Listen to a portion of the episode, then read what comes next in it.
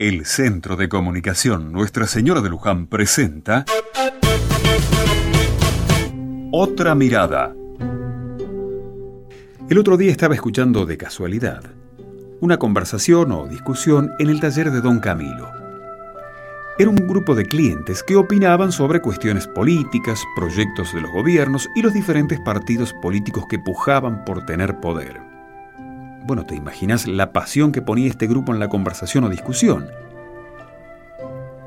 Y parece que esa es una especie de condición para hablar de política. La pasión. ¿Cuántas energías ponemos en hablar y discutir? No me asombró, por lo tanto, que uno descalificara al otro, que otros digan que lo que decían algunos era una tontería, acusaciones que iban y venían y voces que subían. Por suerte acá nadie era violento ni pasaba a algo más que esto. Pero me quedé pensando, ¿qué pasa después de esa discusión? ¿Sigue todo igual? ¿Los que discuten buscan resolver los problemas de los hermanos? ¿Los que desacreditan a otros son tan buenos como dicen serlo?